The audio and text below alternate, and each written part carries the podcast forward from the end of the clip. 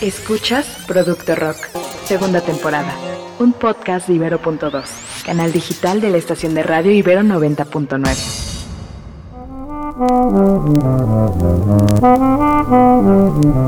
Ok, listos de nuevo. Producto Rock, episodio 7. Guitarras para todos. En esta edición de Producto Rock vamos a platicar sobre Guitarras para todos. cuál es el gear adecuado, Cómo construir tu personalidad sonora. gear y tecnologías en el rock. Bienvenidos a este nuevo episodio de Producto Rock. Yo soy Ociel Nájera y con nosotros está César Castellanos, como siempre, un episodio más de Producto Rock y ahora con un invitado súper especial. Y bueno, es un invitado que en realidad no necesita presentación porque, vamos, es uno de los personajes que nos ha acompañado en la historia del rock mexicano, del rock en español, desde los años 80. Entonces, pues eh, en realidad es, es- es alguien que solamente alguien, que, una persona que ha estado viviendo abajo de una piedra no ubicaría. Entonces, con nosotros está Alejandro Taola y Alejandro, platícanos un poco de ti, ¿Qué hombre. tal, Ociel César? Este, ve, en realidad eh, eh, deberías de haber dicho desde los noventas, así. Este, eh, yo no, no me, no me tocó la época de los 80. ch. Este, mm, pero sí, desde el 94, digamos, técnicamente me podría considerar músico profesional, que fue cuando entré a Santa Sabina. Y después de eso, pues he he colaborado con varias bandas, o sea, después de eso estuve un tiempo en La Barranca, luego en San Pascualito Rey, actualmente estoy en Cuca. Y a la par he hecho, he llevado a cabo proyectos solistas que, pues, digamos, son como más este, experimentales. Digamos, en las bandas como que el, el formato usual suele, suele ser el de canción, ¿no? Y en los proyectos solistas pues suelen ser más bien discos instrumentales, una onda como más experimental.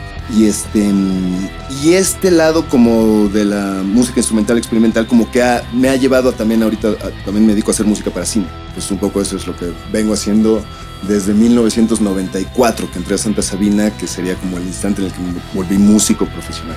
Muy poquitas, casi nada, dice. Oye Alejandro, me voy a poner necio con los años 80. ¿Qué hacías a finales de los 80 entonces? Pues yo creo que estaba terminando la prepa. O sea, porque haz de cuenta, yo entré a la UNAM en 91, porque es, es este, cuando entras a la UNAM te dan un número de cuenta y en esas épocas los números de cuenta era Claro. algo que como que te tatuabas en la frente, te tenías que saber de memoria. Entonces, el número de cuenta era 91, 40, 56, no sé qué cosa. Este, pero entonces en el 91 entré a estudiar arquitectura. Van a correr a buscar el historial académico. claro, el número de cuenta no se olvida, ¿eh? se lleva tatuado. Oye, oye Alejandro, ¿y ¿cómo fue que fuiste a dar al rock? Pues obvio, pues toda la vida me, atrajo la lira, ¿no? Me apasionó, la música desde muy niño, desde muy joven. Pero pues como que por un lado pues tienes que ir como aprendiendo. Aprendiendo a tocar. Por otro lado como que vincularte con otras personas que también tengan intereses musicales, ¿no? O sea, normalmente las primeras bandas las haces con personas cercanas que resulta que también quisieran tocar música, ¿no? Este, entonces en mis épocas era muy común que se ensayaba en casa del baterista.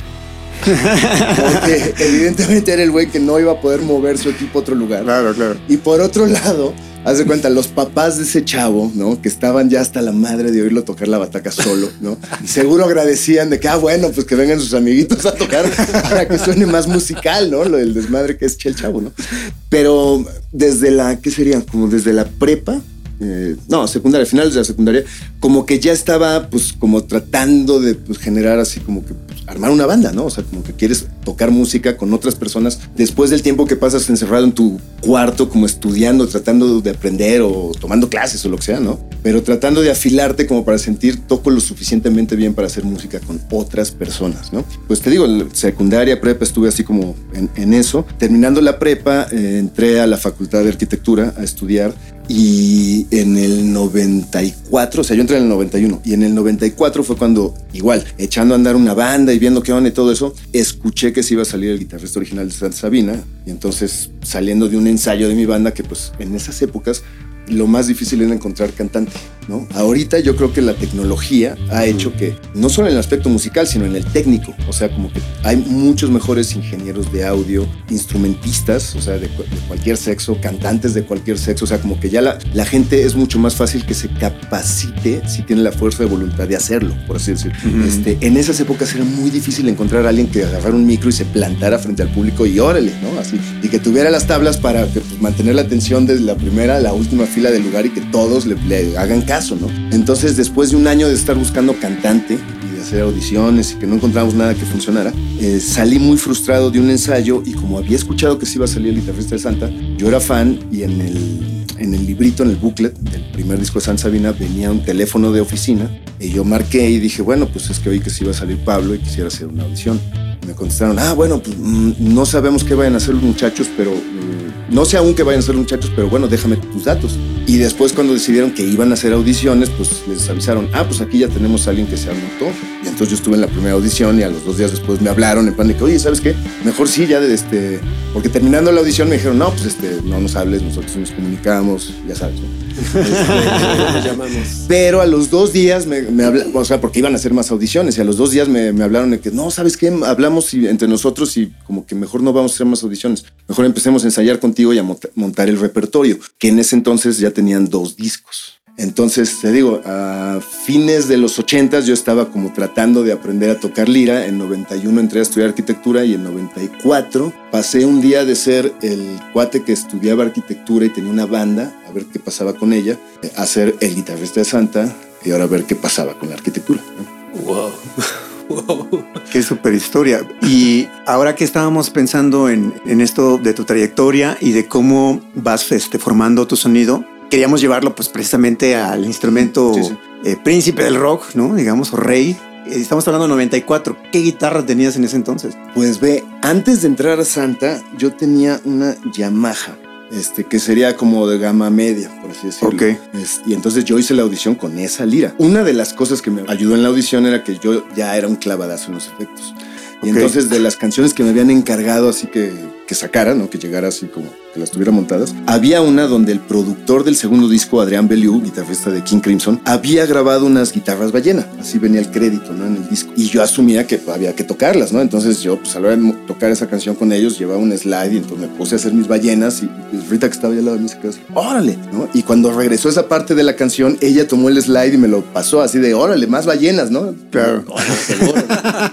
este, pero entonces, te digo, yo hice la audición con una guitarra Yamaha, que era la que tenía en ese, en ese momento. De repente, cuando pues, ya entro a Santa Sabina, yo ni siquiera sabía lo que era el staff, el concepto del staff. O sea, mi primer concierto fue en el Zócalo y, este, y yo llegué ese día en la mañana y pues llevaba mis cosas y yo me subí al escenario y agarré y pues las conecté y puse todo y no sé qué. Ya terminando, Poncho me dijo, ¿ves ese cuate de ahí? Y yo sí. Ah, bueno, explícale todo lo que conectaste e hiciste porque él es el que lo va a hacer de ahora en adelante cuando haya toquines. Y yo, ah, neta.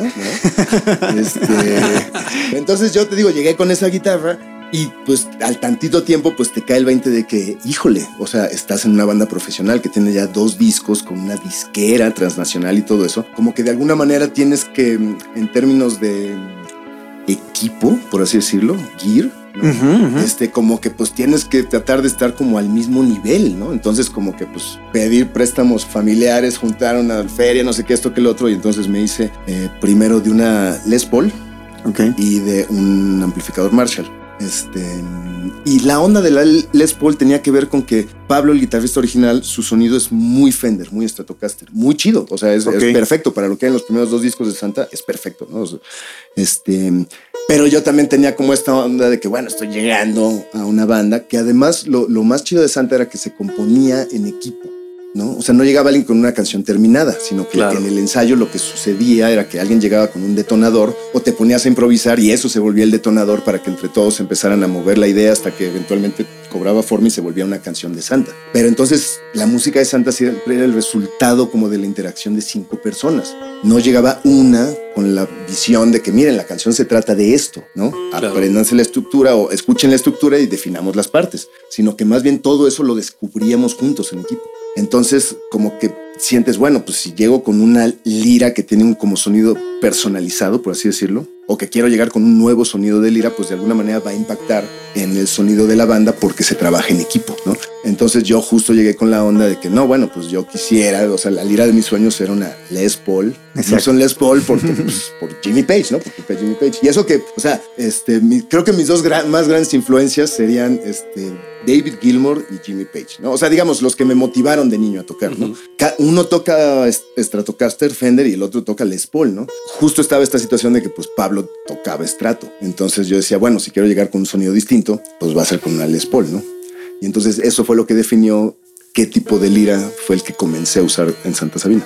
Totalmente. Oye, pues está súper interesante esto que cuentas porque vamos, desde que iniciaste con Santa Sabina, viste la importancia que tenía de tener tú una personalidad eh, una personalidad sonora y de llevarla a una banda que de alguna manera ya estaba pues, consolidada, como tú dices, ya estaba dentro de la industria. Y esto, pues yo también platicando con otros músicos, digamos, es como de las cosas importantes a nivel de mercadotecnia, es decir, a nivel artístico. Y creo que esto compagina muy bien porque para todos los rockeros que no les gusta la mercadotecnia y a todos los mercadólogos que no les gusta la parte romántica, digamos que es una cosa que puede unir eh, los dos mundos, ¿no? Porque finalmente artísticamente pues tienes que tener algo que te diferencia ¿no? del resto. Y obviamente a nivel de mercadotecnia, pues eso también hace posible que pues, seas un producto pues, único, ¿no? Sí, fíjate, siento que es un poco como un nivel como muy básico para estarlo viendo a nivel mercadotécnico, porque creo que la mercadotecnia entraría en la cancha cuando estás hablando de ya de la banda, de a lo que suena la banda todo, toda junta. Ok.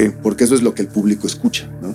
O sea, sería muy raro encontrar a alguien que, ah, es que a mí me gusta mucho esa banda solamente por el sonido de la lira de tal, ¿no? De tal persona o algo así, o que lo demás no te guste. Claro, claro. Eh, generalmente la voz es lo que atrapa a las personas. O sea, si te gusta la voz, o sea, que es como la punta de la flecha que está ahí, es muy raro que te guste una banda que digas, me encanta la voz, pero la música me caga, ¿no? Es, o sea, entonces, pues, no, la, no la oyes, ¿no? ¿no? No, te gusta eso, ¿no? Claro. Este, mm, siento que más bien, eh, fíjate, y esto como que creo que aplica tanto para como instrumentista a como banda. La música, si la entiendes como un lenguaje, por así decirlo, uno comienza a hablar ese lenguaje por imitación. Del mismo modo que cuando seguramente un bebé dice mamá, pues quizás sí entiende que es mamá o papá, pero las siguientes palabras que dice, seguro las dice porque escucha las sílabas y las puede repetir fonéticamente, no porque entienda exactamente lo que signifique la palabra. ¿no? Entonces, del mismo modo, cuando hacemos música, ya sea desde el instrumento o como banda, las primeras cosas que hacemos suelen ser, suelen reflejar nuestras influencias. Lo que te gusta escuchar es lo que le sacas al instrumento de entrada, ¿no? Porque si no hicieras eso, pues dirías, no, no me gusta lo que toco, ¿no? Claro. O sea, si quieres tocar jazz y lo que tocas es metal, es así como, oh, qué no, no me gusta, ¿por qué? ¿No? Entonces, como que uno refleja las influencias y eventualmente, o sea, se empieza a desarrollar como una identidad personal, tanto como instrumentista como músico, que es similar a cuando uno ya entiende del idioma, del lenguaje, de la sintaxis y eso, pues ahí están las palabras para que todos las usemos, ¿no? Pero la manera en la que cada quien las usa y las combina, pues es como distinto, porque cada cabeza es un mundo, ¿no? Y si a eso le sumamos que la voz con la que estamos comunicando esas ideas también es como única y personal de cada uno de nosotros, eso mismo es lo que uno trata de cuando está estudiando su instrumento, de lograr tener como buena sintaxis, para que las ideas sean claras, que las, la manera en la que juntas las palabras formen frases, que las frases formen párrafos, no sé cómo describirlo, ¿no? O sea, que, las, lo, lo, particular poco a poco se vaya germinando, por así decirlo, ¿no? Es, y como banda también, al principio pues como que seguro tus primeras rolas suenan muy parecidas a la música que te gusta, ¿no? Y poco a poco, a medida que te pones a ser más rolas, empiezas a, encontrar una manera como de darle tu propia identidad a esos sonidos que te gustan, ¿no? Oye, y esto es, bueno, 94 Santa Sabina, y eso evoluciona, tú evolucionas, más gear, más dinero, más, guitarras, más gear, nuevas bandas. Digo, sería muy difícil tal vez resumir toda esa trayectoria en términos de, de todo el equipo que has usado. Bueno, y luego también la música que haces solista, que además tiene más como hechas manos de cosas como más electrónicas, experimentales, como dices. ¿Qué resaltarías de toda esa trayectoria? ¿Qué cosas tal vez te fueron como un momento así que, que digas, wow, esto surgió, esto me gustó tanto. Que... Pues ve, o sea, va, va, a parecer como respuesta del señor Miyagi, ¿no?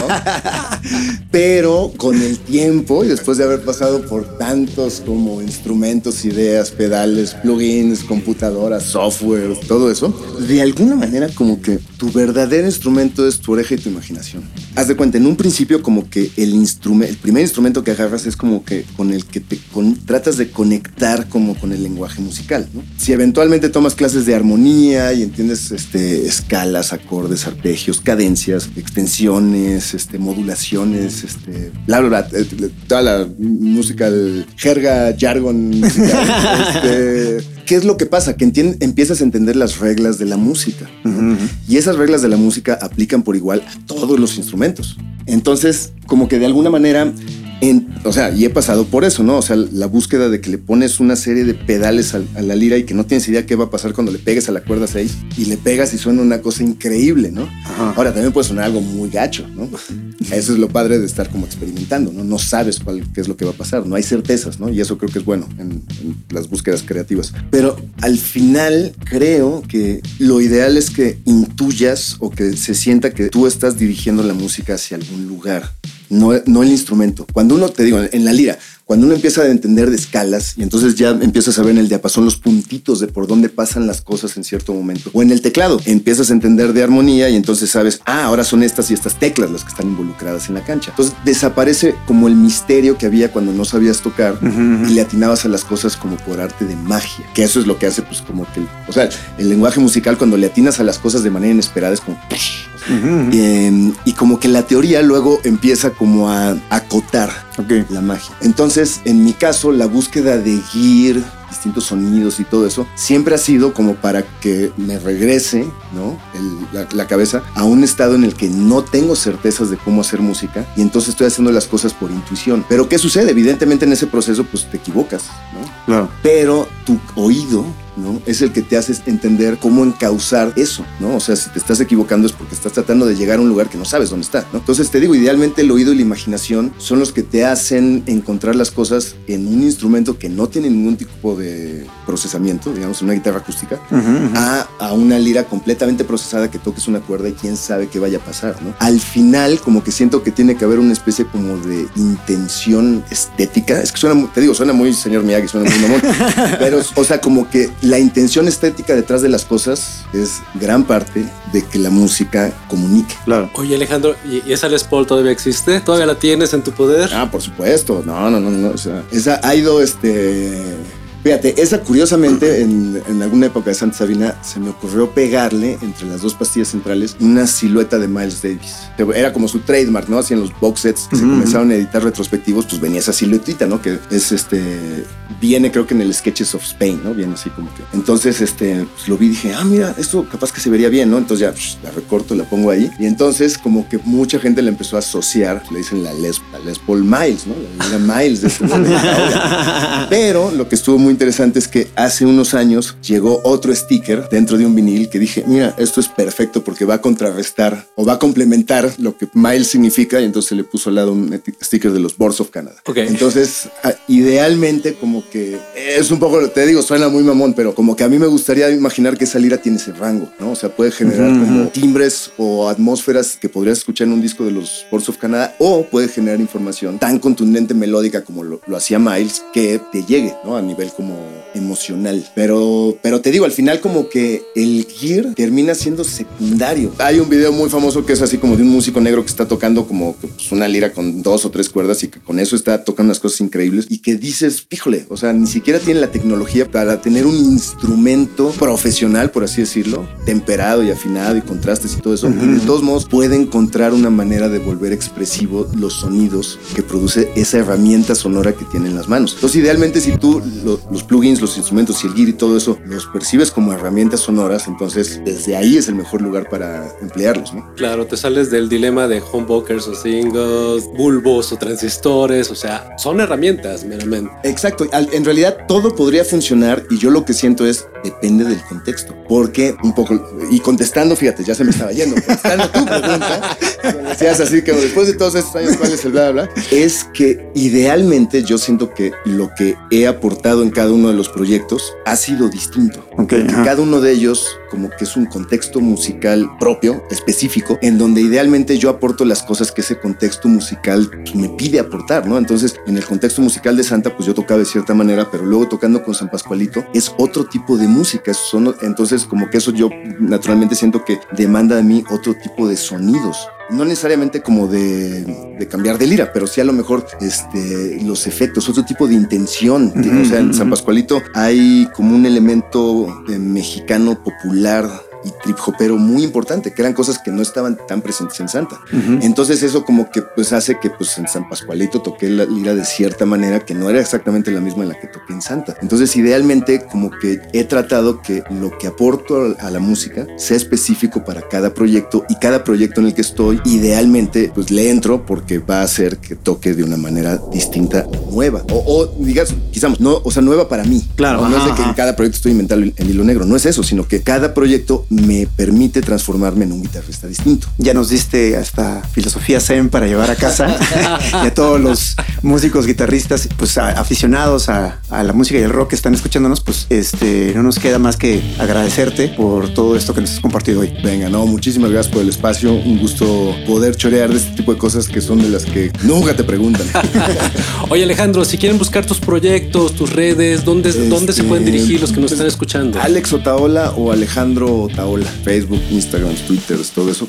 Perfecto. Bueno, pues muchísimas gracias, Alejandro. Gracias. Gracias a todos los que nos escucharon en esta emisión y los esperamos en el siguiente programa de Producto Rock. Producto Rock se transmite a través de Ibero 2 Cloud, canal digital de la estación de radio Ibero 90.9. Roquea con nosotros.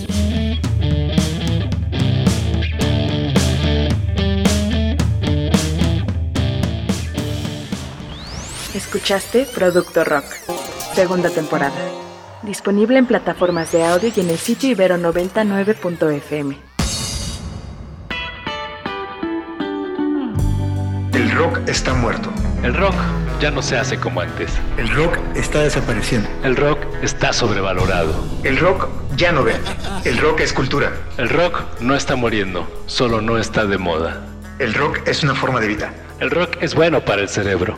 El rock es para marihuanos. El rock es para viejos. El rock es para todos. El Acapulco Rock. El rock de la cárcel. Desde Avándaro, desde Avándaro, esta prohibición. Conéctate con el podcast donde el rock no es un culto. Es un producto. Producto, rock.